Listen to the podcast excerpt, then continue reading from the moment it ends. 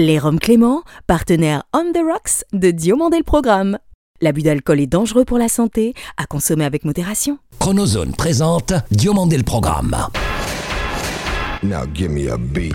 Toute l'histoire de la télévision française entre actu et nostalgie. Depuis Los Angeles, la vision hebdomadaire d'un télévore à l'œil unique. Entre série culte et héros éternel. 50 ans d'émission, 50 ans d'émotion. Le petit écran en ligne de mire. Ou quand les pages de Récréado prennent voix. DLP, c'est maintenant. Diomandé le programme. Nous vous l'avions promis dès notre émission anniversaire du 17 mars dernier, Sylvain Morvan et Clim Radio l'ont fait. Grâce aux données certifiées de notre principal partenaire diffuseur, associé aux excellentes FLP Radio et la French Radio Hong Kong et Macao notamment, Naya et moi savons désormais avec exactitude combien vous êtes en moyenne chaque semaine à nous écouter, autant en France essentiellement qu'à travers 182 autres pays et territoires dans le monde. Un immense merci donc à ceux de nos 6 800 000 auditeurs français et francophones mensuels du Botswana et du Yémen dont nous saluons la fidélité sans faille. Bonjour ou bonsoir, je suis David Diomandé. Bienvenue dans DLP pour le meilleur de la télévision, sans le pire d'émissions herziennes dont l'effet dessert.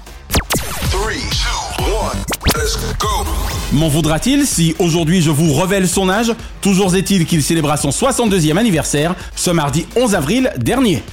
Économiste de premier plan, ce journaliste politico-financier connut également les joies de la direction d'entreprise et d'équipe. Fin observateur de notre société et du monde, il peut vite devenir électrique quand il en révèle les failles et les disparités profondes. Veolia, traitement des eaux, Michelin, Plastic Omnium, l'équipementier automobile, L'Oréal, le Club Med, que du beau monde. Eric Revel est notre dossier journalistique du mois. Et puisque cet homme de culture et de plume, de presse écrite et de plateau qui dure est tout autant homme dont la voix forte est sûre, il nous fait aussi l'amitié, grâce à l'entremise de Jean-Marc Morandini, coucou Jean-Marc, de passer un moment en notre compagnie à l'occasion de son anniversaire. Une vie passionnante entre la France et le continent Afrique, et des études supérieures impressionnantes dont nous nous entretiendrons avec lui et avec bonheur. Bonjour, c'est Eric Revel.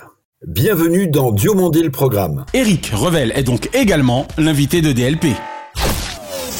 Auparavant, retour sur la carrière révélatrice d'un certain talent, voire d'un talent certain, d'Eric Revel, aux 40 années médiatiques vécues sans nostalgie, mais riche d'une aventure radiophonique éponyme. La musique des années 60, 70, j'ai dit on va l'appeler Radio Nostalgie. 30 ans déjà que ce docteur d'État en finance internationale est en état d'analyser notre France sociétale, également fort d'un DESS, diplôme d'études supérieures spécialisées, d'économie du développement et de son autonomie médiatiquement.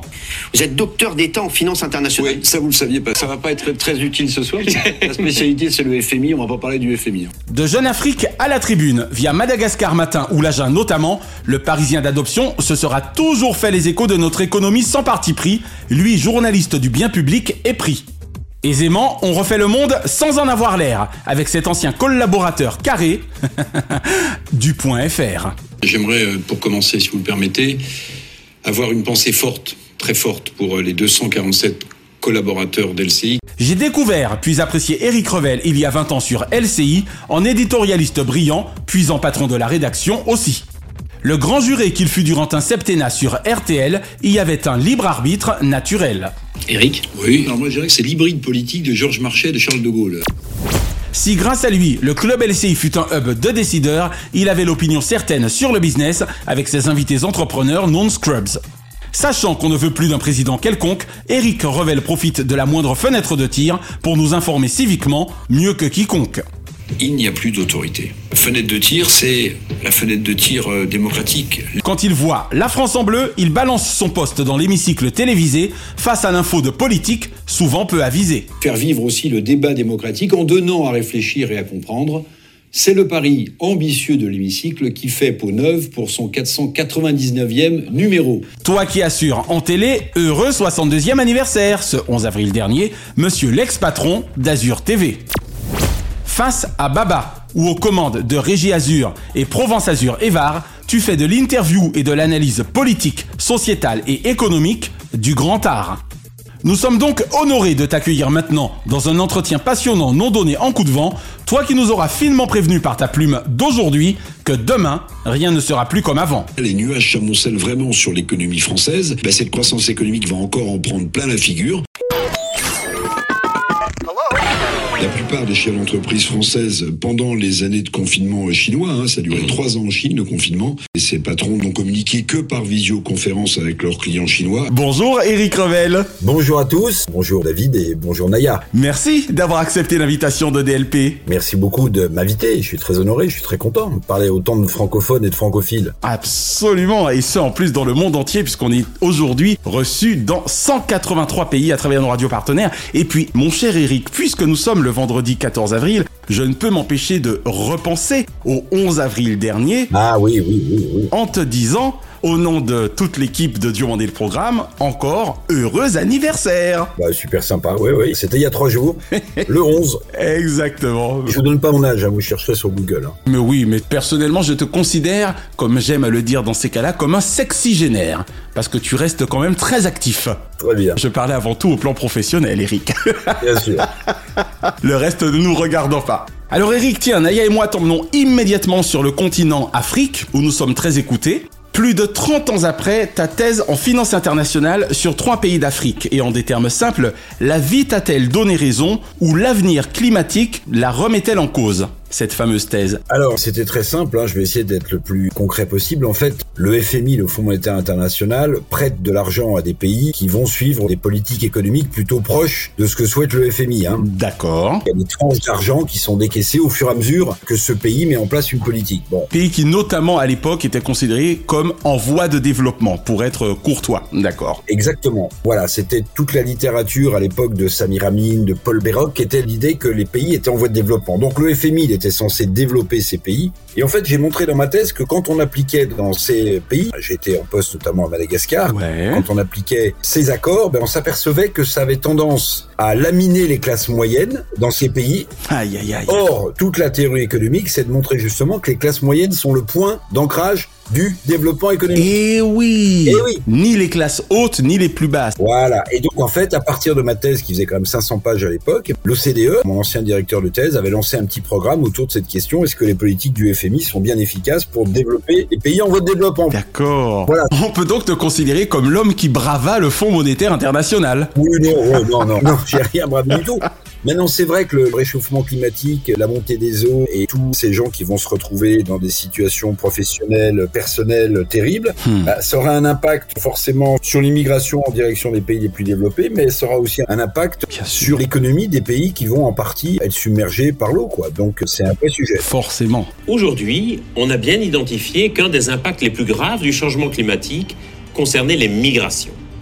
Et on parle de plus en plus souvent de réfugiés climatiques. Pour autant que je me souvienne, si j'ai bien fait mon homework, il me semble que cette thèse t'aura pris pas moins d'un septennat pratiquement. Oui, oui. Extraordinaire. Ça, c'est du boulot, hein. Oui, oui, bien sûr. J'avais fait un, DESS à Paris 10 Nanterre à l'époque, qui était une très bonne fac d'éco. Ensuite, je suis parti à la Sorbonne Ouais. pour un DEA, un diplôme d'études Approfondies, approfondies, ouais. pour lequel j'ai eu une bourse en fait direction de la recherche scientifique et technique. Et en fait, une partie de mon mémoire de DEA, de mon travail de DEA, c'était une partie de ma thèse.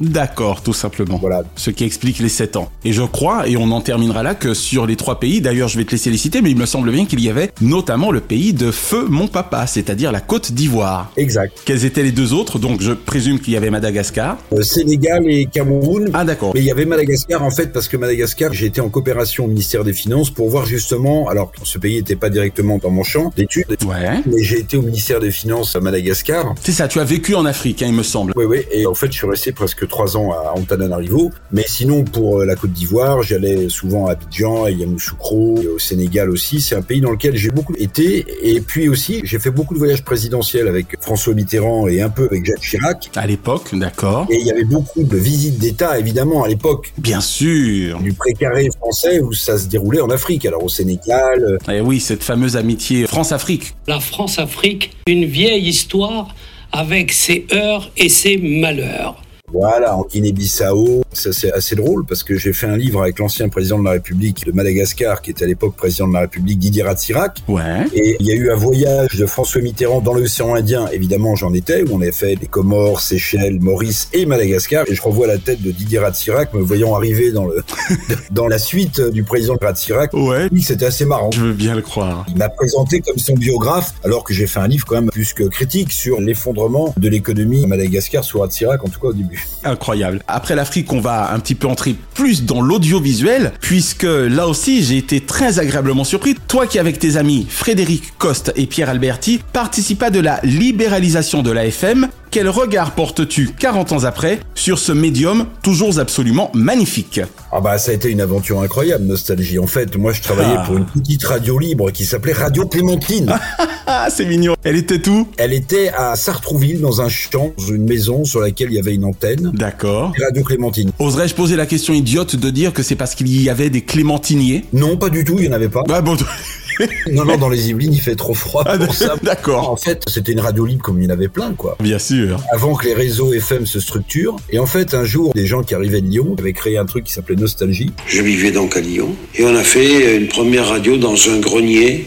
Et j'ai dit on va l'appeler euh, Radio Nostalgie. Il y avait Pierre Alberti, le créateur. Il y avait Albert Cohen, qui a fait des spectacles incroyables, ensuite des comédies musicales avec Dovatia. Alors une école musicale, euh, peut-être un jour. J'étais prof pendant des années. Mais je crois que la meilleure école de comédie musicale qui soit, hélas, les places sont comptées, c'est la comédie musicale elle-même. Il y avait Frédéric Coste. Ouais. Et ces gens nous ont dit, voilà, on va monter un réseau. Et j'ai trouvé le concept absolument génial, parce que la nostalgie, en fait, c'est inépuisable. Bien sûr. Et nous savons qu'on parle ADLP précisément quand on fait référence aux vieilles séries. Et ben voilà, donc en fait, on écoute sans arrêt ce qu'on a aimé quand on était jeune, quoi. Exactement. Voilà. Et donc, on a participé à ça. On a créé Nostalgie à Paris. Je crois que c'était en 82 dans ton cas. Hein. Alors, je me souviens plus bien. Ouais, ouais, mais c'était dans une cité HLM à Sartrouville. Et on a commencé là. Pierre Alberti avait des idées fantastiques. Il est toujours vivant. D'ailleurs, il habite Nice. Je l'ai eu au téléphone récemment. Excellent. Voilà. Et on a créé Nostalgie. Et d'ailleurs, on a développé aussi le réseau international. Je me souviens avoir été à Dakar pour l'inauguration de Nostalgie Sénégal. Voilà. Extraordinaire. Eh, je te sens heureux d'en reparler. Bien sûr, bien sûr. Alors maintenant, il y a un truc quand même, c'est que avec la montée en puissance du digital, notamment, les radios FM, en France en tout cas, Oui, oui, oui. sont moins écoutées. C'est ça. La consommation des radios baisse en. France, hein, c'est un vrai vrai sujet. Après celle de la télé, la consommation des radios qui baisse.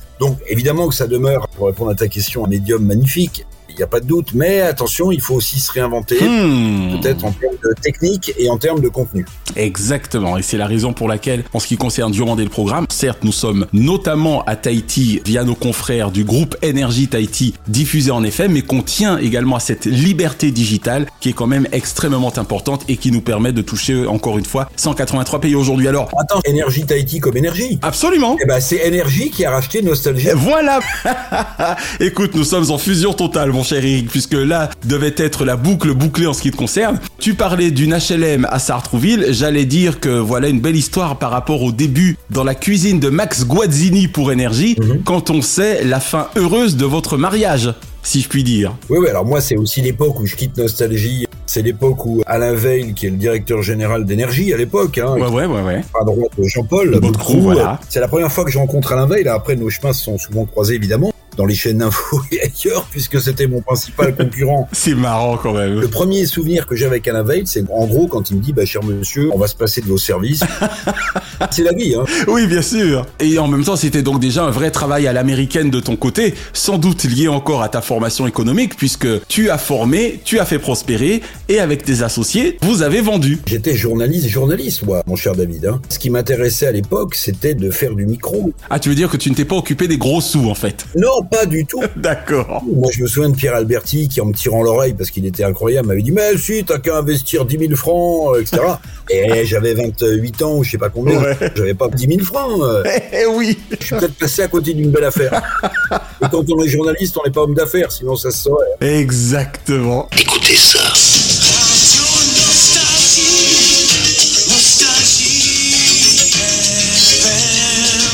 Qu'est-ce qui rend nostalgique Eric Revel aujourd'hui, en termes de musique En fait, je suis très chanson française. Ah ah Bah oui, donc j'étais pile poil pour le format Nostalgie, Eh oui même s'il y a pas mal de tubes anglo-saxons aussi sur Nostalgie. Bien sûr. Voilà. On a beau habiter Los Angeles, tu sais que je pleure toujours par exemple la mort de Johnny. Et qu'on s'écoute régulièrement du Balavoine, du Sardou, pour ne citer que, enfin voilà quoi. Voilà, ouais. Alors moi je suis un fan, je connais tout le répertoire de Serge Lama par exemple. Oh bien sûr, j'en suis malade. Bon, c'était un peu facile. Voilà, alors ça c'est la plus connue, mais je connais vraiment quasiment tout son répertoire. J'aime beaucoup Serge Reggiani, l'interprète qu'il a été. Oh, J'ai été très ami de Jean-Loup Dabadi, qui lui a écrit des chansons merveilleuses. Magnifique, absolument. Jean-Loup une pensée pour lui. Voilà, moi je suis assez chanson française, plutôt chanson un peu euh, À texte. mélancolique. D'accord. Voire bucolique, dirons-nous. Oui, oui, oui, ça peut être les deux. Ça peut être et la campagne et la nostalgie, oui. Exactement. On s'associe à toi pour avoir ces temps-ci forcément une pensée encore plus affectueuse que d'habitude pour Serge Lama, en lui disant que on est à ses côtés et que la vie suit son cours, mais qu'il nous offre depuis tant d'années un répertoire absolument magnifique. Absolument. Alors Eric, précisément, tu pratiques ainsi depuis plus de 4 décennies toutes les formes d'expression journalistique. Laquelle a ta préférence de la presse écrite,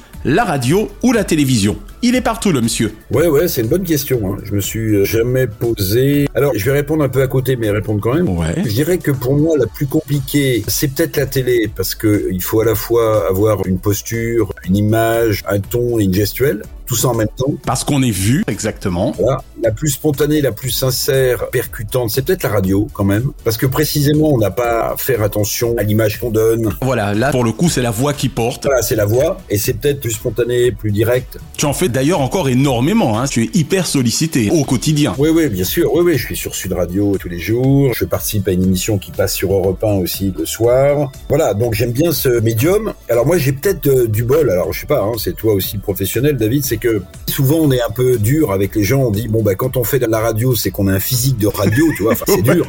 Puis quand on fait de la télé, on dit qu'on a une voix qui fait de la télé. Voilà, ça veut dire que heureusement vous faites de la télé et pas de la radio, et le contraire. C'est ça. J'ai l'impression, j'ai un peu des deux. Sincèrement, ça n'est de l'immodestie que de le dire, mais tu captes autant lorsqu'on t'écoute que lorsque l'on te regarde. Merci beaucoup. Et je crois que la plus belle preuve, c'est notamment par exemple, on en parlera dans quelques secondes, ta participation entre autres au grand jury RTL, par exemple. Oui, oui, à l'époque, bien sûr, j'ai fait le grand jury RTL pendant des semaines, des mois. Eh oui. qui était le rendez-vous politique français en radio et en télé avec RTL, voilà.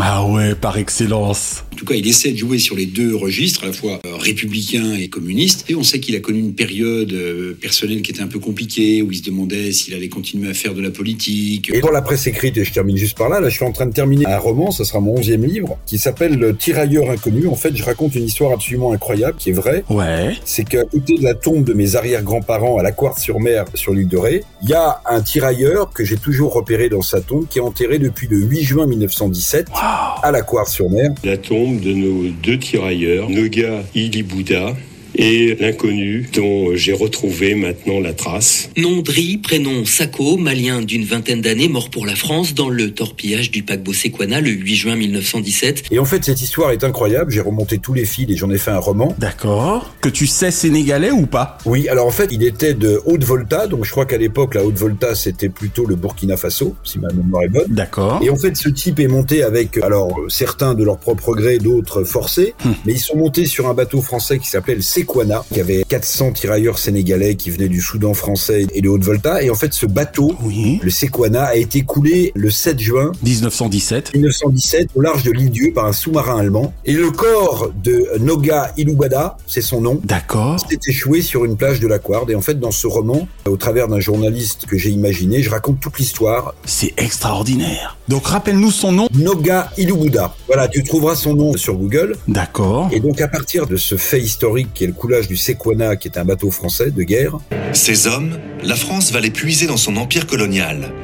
Ils seront presque un million à servir sous les drapeaux entre 1914 et 1918. je raconte de manière romancée toute la vie de, De ce tirailleur, En fait, ils sont deux à l'origine. Il y en a qu'un qui a eu le droit à une plaque sur sa tombe mort pour la France. Et il y a neuf mois, l'historien euh, du coin qui s'appelle Michel Pelletier a donné un nom au deuxième tirailleur qui est dans la même tombe, qui lui s'appelle Sacaudry. Waouh. Et donc, Ton fameux tirailleur inconnu. exactement. D'ailleurs, c'est supposé sortir quand? Plutôt en mai, mai-juin. On te souhaite évidemment belle promo. Eh ben, merci beaucoup. Waouh, Sako et Noga, retenez bien ses prénoms, notamment celui de Sako, le tirailleur inconnu par Eric Revel. Merci beaucoup, David. Vu que tu te retrouves souvent face à l'info, de ce magazine à succès sur CNews à Morandini Live, on embrasse également Jean-Marc, c'est lui qui nous a mis en relation. Ou balance ton poste via à l'époque le club LCI, l'ex-patron de LCI, que tu fus ou de France Bleu, ancien grand jury de RTL, en goûte-t-il plus l'aspect économique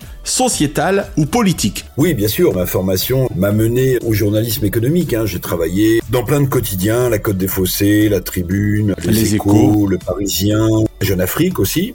Donc j'étais journaliste économique à la base et puis quand je suis devenu patron d'LCI, en fait, j'ai incarné le grand jury du dimanche à RTL, le grand jury RTL LCI de Figaro, parce que il faut à la fois un peu se retrousser les manches, Mouiller la chemise, absolument. voilà, mouiller la chemise. Et puis, ce qui m'intéressait beaucoup, c'était de me confronter un peu à la classe politique que je connaissais pas, puisque j'étais journaliste économique à l'origine. À la base, exactement. Voilà, donc en fait, je me suis aperçu que les deux sont très liés, la politique et l'économie. Et d'ailleurs, c'est sur cette idée-là que j'ai créé à l'époque le club LCI dans l'auditorium de TF1, qui était une émission mensuelle, où précisément je confrontais sur scène en direct avec 250-300 personnes dans l'auditorium de TF1, un chef d'entreprise de premier plan et un homme ou une femme politique de premier plan. Absolument. Et tout le monde venait. Ce qu'il y avait de bien d'ailleurs à cette grande époque avec Étienne Moujotte notamment par exemple, Voilà, voilà. c'est que on vous sentait non courtisan. Et Dieu sait que c'est important sur une émission politique. Oui, oui. Et puis, euh, j'avais ma crédibilité de journaliste économique. Je faisais le grand jury, donc tout ça était assez complémentaire. Je me souviens que le premier club LCI, mes deux invités, c'était Christine Lagarde et Christophe de Margerie, le patron de Total. Excusez du peu à l'époque. Hein. Mais tout le monde venait, du patron de la Banque Centrale Européenne, de Manuel Barroso, le patron de la Commission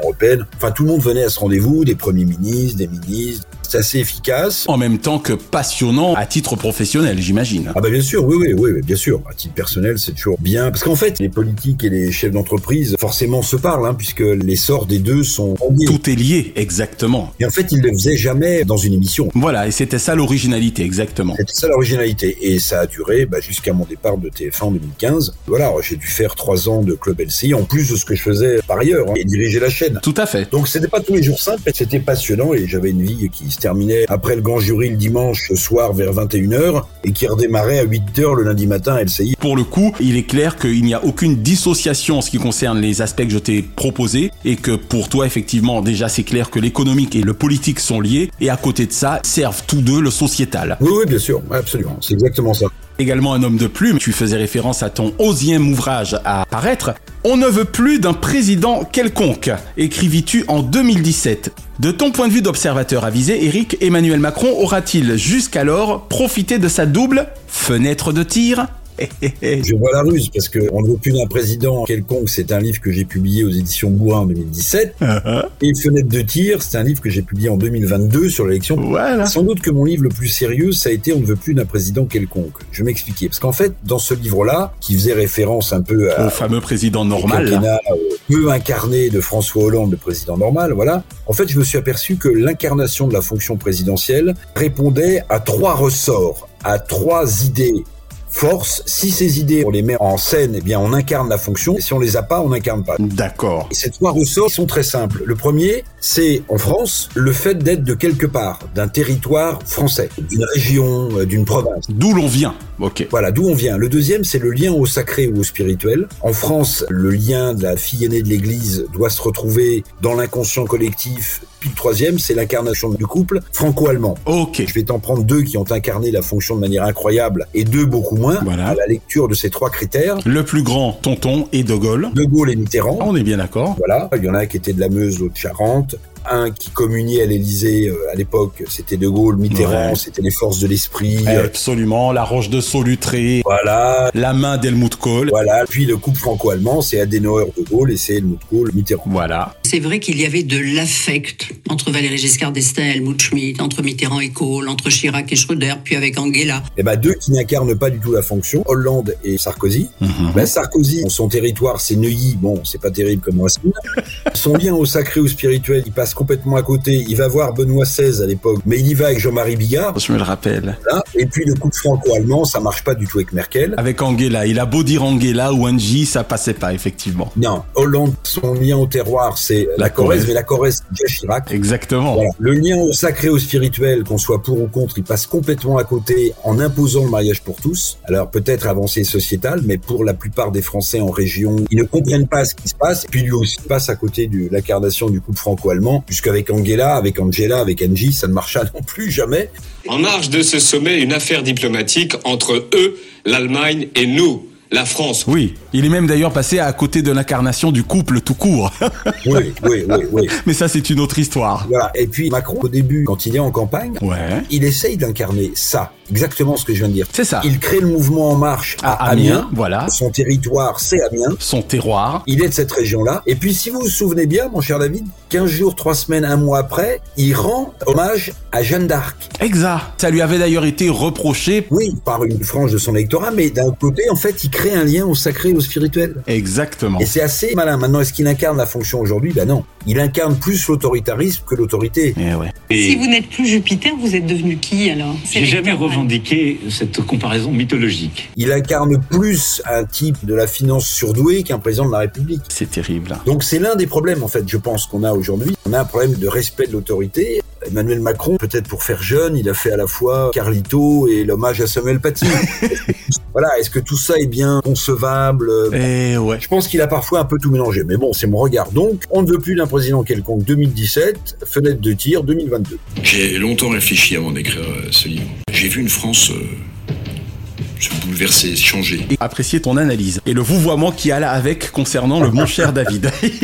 Merci beaucoup pour cette première partie d'interview. Et si tu le veux bien, tu vas devenir téléspectateur. Ah, très bien. Quelle ancienne série ou ancien feuilleton regardes-tu encore aujourd'hui ou serais-tu susceptible de regarder facilement? C'est très simple, amicalement vôtre, oh. avec euh, Roger Moore et Tony Curtis, Curtis bien sûr. Lord Brett Sinclair et Danny Wilde, les personnages. J'adorais cette série, je trouvais que c'était une trouvaille entre le Lord anglais qui roulait en Aston Martin et le petit voyou, la petite frappe américaine qui roulait en Ferrari. Quand ça? J'ai eu l'occasion dès le début. J'ai eu l'occasion dès le début.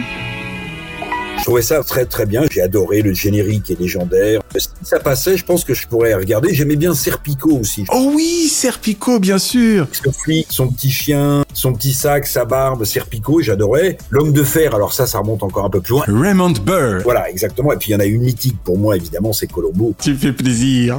Peter Falk, il est exceptionnel. Alors ça, en revanche, ça continue de passer. Je crois que c'est le vendredi euh, sur une chaîne française. TMC, exactement. Et pourtant, je les ai forcément vus. Tous. Mais quand je regarde un Colombo, vaguement, je me dis tiens, ça m'appelle quelque chose, mais je me souviens jamais dans le détail. C'est marrant. Donc c'est une redécouverte perpétuelle. Exactement. exactement. Excellent. Voilà, Colombo, moi j'adore Peter Falk, un acteur hors norme. Alors même question, Eric, pour les dessins animés. C'est sans doute le dessin animé le plus visionnaire le plus intelligent, même s'il y a beaucoup de références américaines et qu'il faut pouvoir suivre, les Simpsons. Excellent Les Simpsons, c'est absolument exceptionnel. Je crois que tu es le premier à nous parler des Simpsons. C'est d'une finesse, c'est d'une vision. Extraordinaire Ah oui, moi je trouve.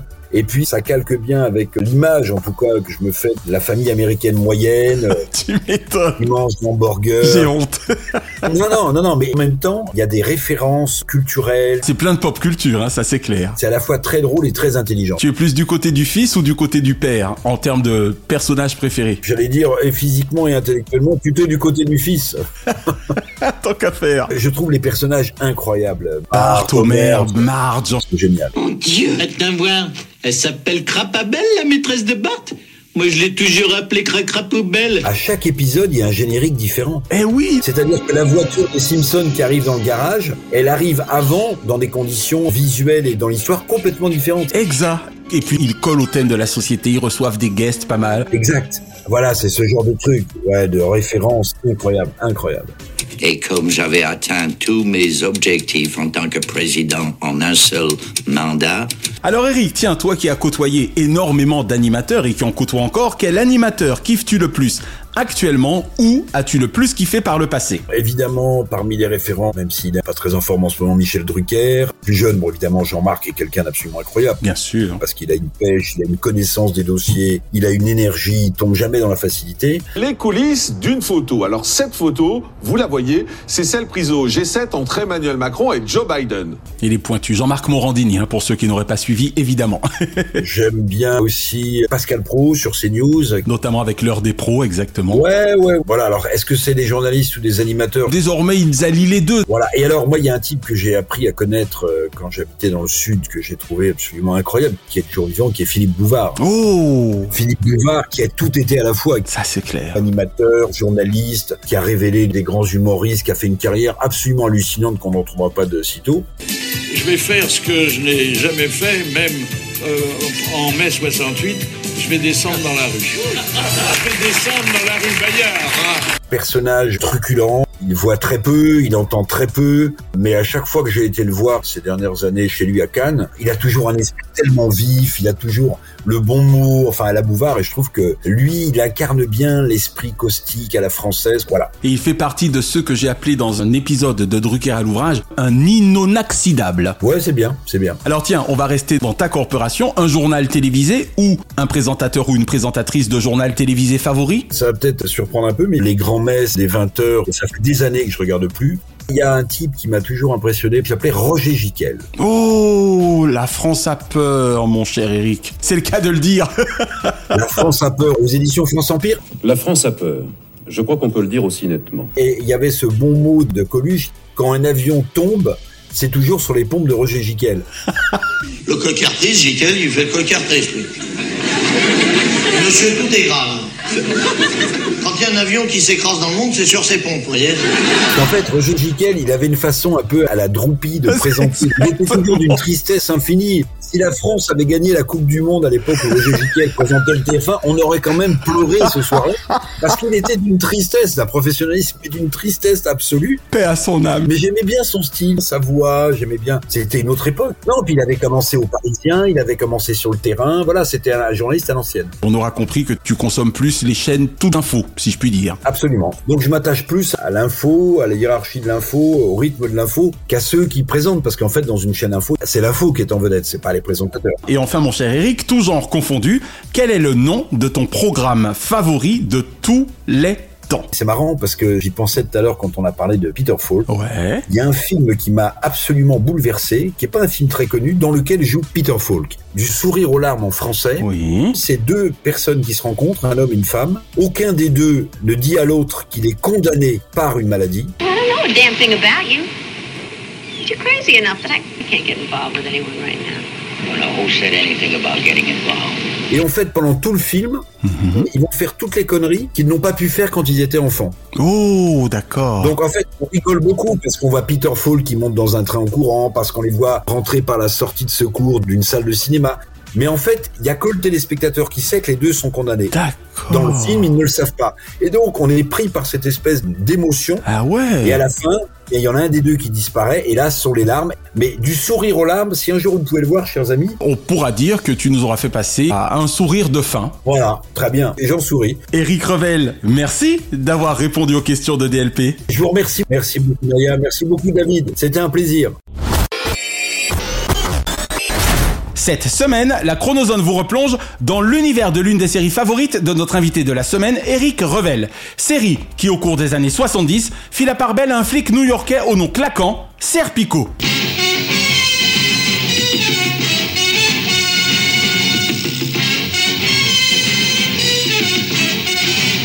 Mes réminiscences de ce héros romanesque, incarné en télévision par David Burney, sont diffus, le personnage du journaliste écrivain Peter Mass étant à jamais à mes yeux le monstre sacré Al Pacino, même si étrangement, j'ai découvert la série télévisée avant le film. Mais du chef-d'œuvre cinématographique de 1973 de Sidney Lumet à la série de NBC créée par Robert Collins, il y eut un téléfilm pilote d'une heure 37 suivi d'une saison unique de 15 épisodes. Ainsi, la particularité de Frank Serpico est-elle l'infiltration des bas-fonds de New York. Allez, passe-moi les pizzas. Euh, nous venons dès que tu es entré dans l'immeuble. Ouais, compris. Ah, tu parles d'une opération pour épingler un bookmaker. Sous l'autorité de son supérieur, le capitaine Sullivan, joué par Tom Atkins, Serpico revêt les traits de toutes sortes de malfrats aux activités aussi diverses que lucratives afin de traquer la pègre de sa ville. Sullivan, ne quittez pas. Où est-ce que tu vas? Euh, voir Lucas Mais tu vas perdre ton temps. Ce type est bardé d'avocats qui connaissent toutes les ficelles de ce métier. C'est à compter du 25 février 1978 que les Français, téléspectateurs de TF1, firent la connaissance de ce flic italo-américain, ayant en commun avec notre commissaire Maigret européen la passion de fumer la pipe. Ce polyglotte, préférant le deux roues à la voiture, n'avait son pareil pour se fondre dans le milieu de ses enquêtes, même si rétrospectivement, ces méchants d'alors nous feraient aujourd'hui sourire. Que puis-je faire pour vous, Rachel? Dans la vie, je m'appelle Frank Serpico. Si David Burney eut une carrière de plus de 40 ans en télévision, le climax de celle-ci fut incontestablement ce rôle, immortalisé au cinéma par Al Pacino, avec lequel il est évidemment inutile de tenter la comparaison. Mais avec son compagnon à quatre pattes, Alfie, sa pipe et sa guitare, et parfois même son tour de chant, Serpico fait partie de ces héros solitaires de la télévision américaine que l'on aime tant, à l'instar d'un Cannon, un Kojak, un Josh Randall, un Manix ou un Colombo. Objection Vous le prétendez Accordé. Inspecteur Serpico, la Cour vous rappelle que vous devez faire comparaître des témoins. Franck Serpico faisait de ses voyous, jeux de pétanque, illico.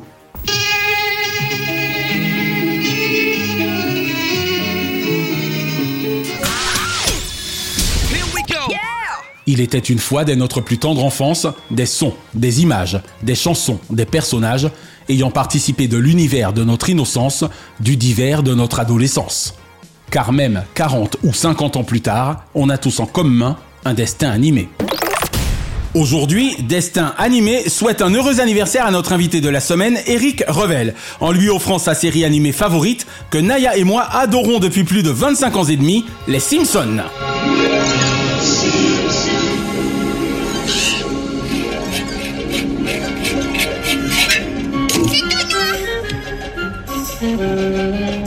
Honnêtement, je crois qu'après Les Mystérieuses Cités d'Or, signé Cat Size et Rémi sans famille, Homer et sa famille de Marge, pardon, de Barge, clôture mon quartier gagnant. Nous fûmes comme des fous le 17 décembre 2019 devant la Fox et le 30e anniversaire de la famille la plus déjantée des États-Unis d'Amérique, dont l'Homer Hick chef nous fait hurler de rire depuis désormais plus de trois décennies. Quelqu'un veut une bière? Homer, vous vous servez de votre arme comme ouvre-boîte Je m'en sers pour n'importe quoi. Regardez-moi allumer la téloche. The Simpsons, ce sont les États-Unis dans toute la splendeur de leur aspect médian. Savant mélange de beaufrie et de médiocrité intellectuelle, de gaucherie et de pauvreté culturelle. Fusion du cœur du réacteur dans 10 secondes. 9, 8, fusion évitée. Ça, c'est de beau chien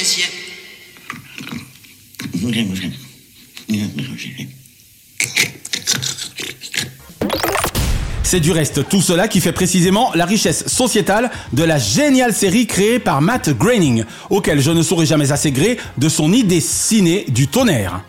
Avec Maggie, Lisa, Bart, mon personnage favori avec celui de Homer, ou encore Mona et Abraham, ce clan unique en son genre nous entraîne chaque épisode davantage dans des situations aussi délirantes que cocasses, parfois graves, en lien direct avec le pouls de notre société.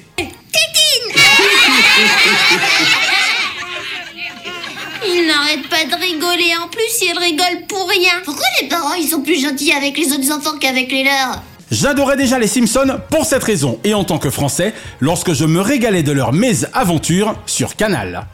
Allez donc voir en tant que franco-américain.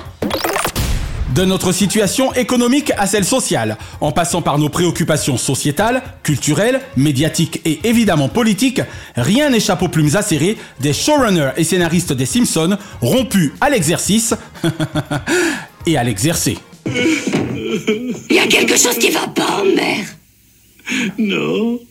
Mais à part ça. Mais à part ça, que j'ai tué Monsieur Burns Qu'est-ce qui s'est passé? Merci notamment à Philippe Pétueux pour le doublage français de l'impétueux Homer et à Danny Elfman pour son thème d'un générique aux nombreux fans. Si j'ai adoré Les Simpsons, le film, il y a une quinzaine d'années au cinéma, réalisé par David Silverman, je suis définitivement et avant tout un adepte de sa version série animée télévisée. Ça tombe bien ils sont resignés pour deux saisons supplémentaires au minimum. On est donc prêt d'en avoir terminé avec Les Simpsons, indéniablement parmi les meilleures séries animées anglo-saxonnes. Montgomery Burns, vous êtes en état d'arrestation pour le vol d'un gros, gros, très gros billet. Ah, ce n'est pas moi le voleur, mais le gouvernement. De Récré à 2 au Club Dorothée, de Disney Parade à Disney Channel, de Cellulo ou Décode pas Bunny à sa cartoon, toujours les dessins ont animé notre vie et à dessin animé notre avis. Alors, vive les Warner Brothers, Jack Sam et Walter Lance, William Hanna et Joseph Barbera, Tex Avery et Walter Disney, et vive les dessins animés!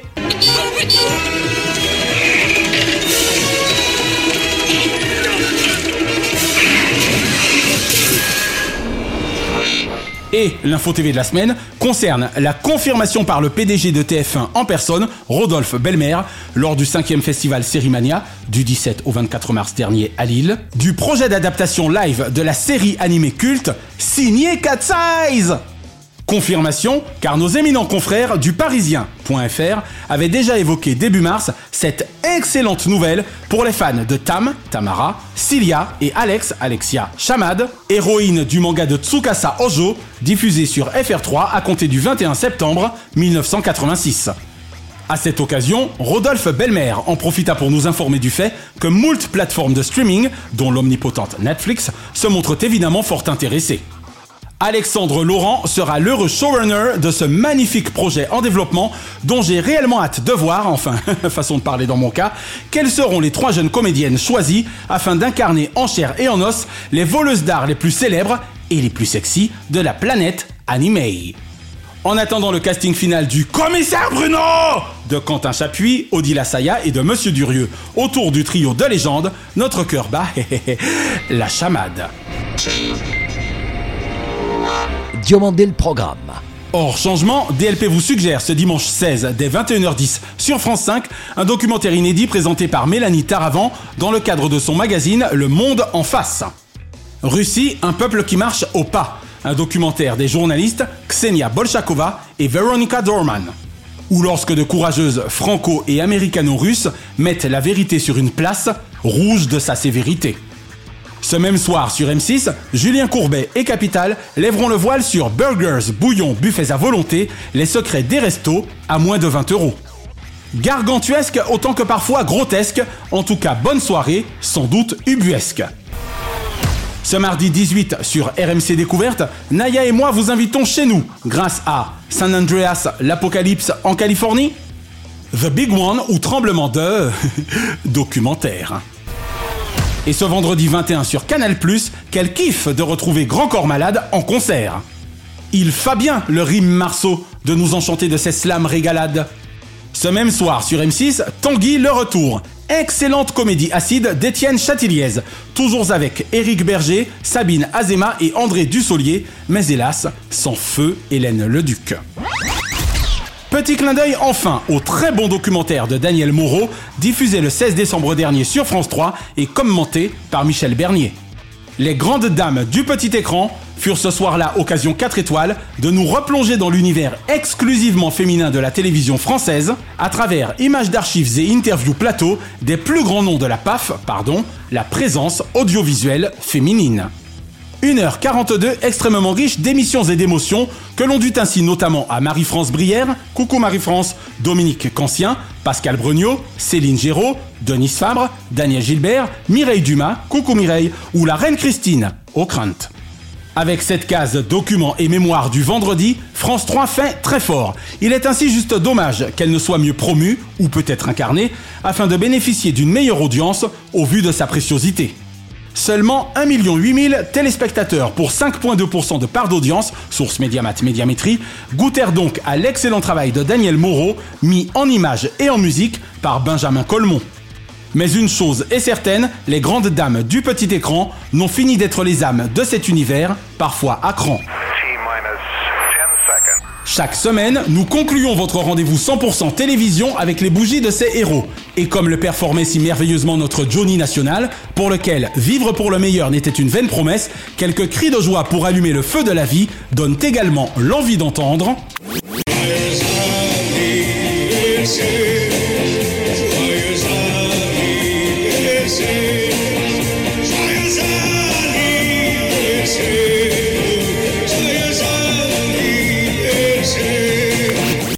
Anniversaire ce lundi 10, Daniel Bilalian. 45 ans d'un journalisme rigoureux, entre info et sport doté de suspense, distinguant toujours avec panache le faux de l'ivresse. Jed Marlon, je signe pour bref de comptoir autour d'un martini, tant qu'il est checké en mode palace par Gérard Brunettini. Et Charlie Nestor ne sait s'il joue du piano debout, à l'instar de Jerry Lee Lewis, mais debout sur scène, très endurant et très endurant pour le Hit Machine, Charlie Nestar fit le bonheur d'M6. Ce mardi 11, Bruno Robles. Audacieux et visionnaire, l'ami Bruno Robles. Lui qui lança dès mai 2015 le génial projet La French Radio Los Angeles. Et Eric Revel. Si de la chambre noire de l'audiovisuel était passé au révélateur, n'apparaîtrait alors de son esprit factuel qu'un portrait des plus flatteurs. Bon anniversaire, Eric. Ce mercredi 12, Shannon Doherty. Déjà 18 ans d'un sacré combat qu'elle mène de concert avec sa carrière. Brenda Walsh demeure au civil, à l'exemple de son personnage culte, une sacrée femme de caractère. Et Jérôme Commandeur. Ne désespérons d'interviewer un jour cet irréductible de l'humour, sur qui le talent tomba à bras raccourcis, comme sur ses spectacles Le Succès, tout en douceur velours. Ce jeudi 13, Rick Schroeder, jolie carrière régulière au cinéma comme en télévision pour Ricky, ou la belle vie d'acteur sans la traversée des enfers, pas même en réalisation. Et Étienne Carbonnier, 35 fois merci de votre septennat au quotidien, en véritable champion de l'original entretien.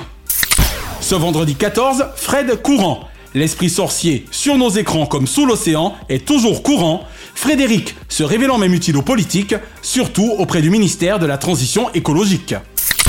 Ce samedi 15, Natacha Polony aurait indéniablement été une excellente ministre de l'Éducation nationale, elle diablement sur mon registre, femme de culture et d'instruction idéale. Et Isabelle de Botton, le retour de Richard III par le train de 9h24 enflamme cette année les planches de la Bruyère, le théâtre. Et ce dimanche 16, Michel Denisot, icône à vie de la télévision en général et de Canal plus particulièrement. Son parcours de vie demeure phénoménal, lui que depuis 30 ans j'observe fidèlement. Et Tex, l'aise humour. Une pensée enfin pour les cultissimes Michel Polac, Henri Garcin, ex-interne des hôpitaux de Paris, et Marcel Philippot, je l'aurai un jour, je l'aurai, qui étaient nés respectivement les 10 avril 1930, 11 avril 1929 et 15 avril 1953. Let's do it. Le programme sera de retour le vendredi 12 mai prochain avec Laurence Lemarchal dans une interview tout en confidence intitulée Grégory, il aurait eu 40 ans. La semaine prochaine, Evelyne Delia Plus long CDI de la télévision française, ancienne speakerine animatrice plus actuelle que jamais, doublement chef de service météo aux données plus que précieuses, aux 75 printemps faisant toujours d'elle dame délicieuse, sera l'invité de DLP. Et nous lui consacrerons notre dossier anniversaire à cette occasion, anniversaire qui aura eu lieu le mercredi 19 avril précédent, elle qui avec ses confrères et amis Jean-Pierre Foucault et Michel Drucker constitue le trio aux carrières les plus légendaires de la télévision française. Retrouvez l'intégralité des épisodes de Diomandé le Programme et DLP Vacances sur votre plateforme de podcast favorite et abonnez-vous à nos Facebook et Instagram Diomandé le Programme. À l'instar de Drucker à l'ouvrage, dont la seconde saison bat son plein, DLP est produit par Crimson Corp Burbank, Californie, et intégralement monté, mixé, réalisé et ciselé à travers 50 heures de travail hebdomadaire par The Best, Naya Diamond. Notre gratitude depuis la côte ouest à Fabrice Lana, Sylvain Morvan, Thierry Burtin, Jean-Guillaume Dufour, Laetitia Berry, Dundee et Dave Marsh, Mr. Splat. Bise de la capitale mondiale des médias à Kate, Sheena et Ramzi Malouki, ainsi qu'à Frédéric Dubuis, Francis Marion, Katia Martin et Charles Larcher pour leur précieuse confiance. Je suis David Diomandé. Ensemble, zappons le creux au profit de la crue. Vive le légendaire printemps de Bourges du 18 au 23 avril prochain et vive la télévision pour le meilleur de ses fous rires. Pas vrai, Michel Boujna?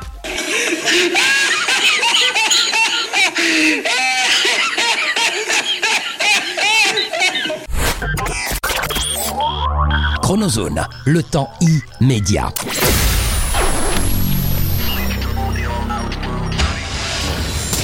Bonjour à tous, c'est Evelyne Delia. Nous allons passer un petit moment ensemble avec David et Naya et j'en suis ravie pour évoquer ma longue carrière. Évidemment la météo, mais aussi les émissions que j'aime, les émissions du passé, du présent. Et puis je sais que David et Naya vont me souhaiter mon anniversaire. Ils sont tellement gentils. Surtout, ne manquez pas ce rendez-vous, ça sera le 21 avril pour Diomandé le programme. À très très bientôt. Grosse bise à vous tous et à David et Naya. Merci d'avoir apprécié Diomandé le programme avec les Roms Clément. L'abus d'alcool est dangereux pour la santé, à consommer avec modération.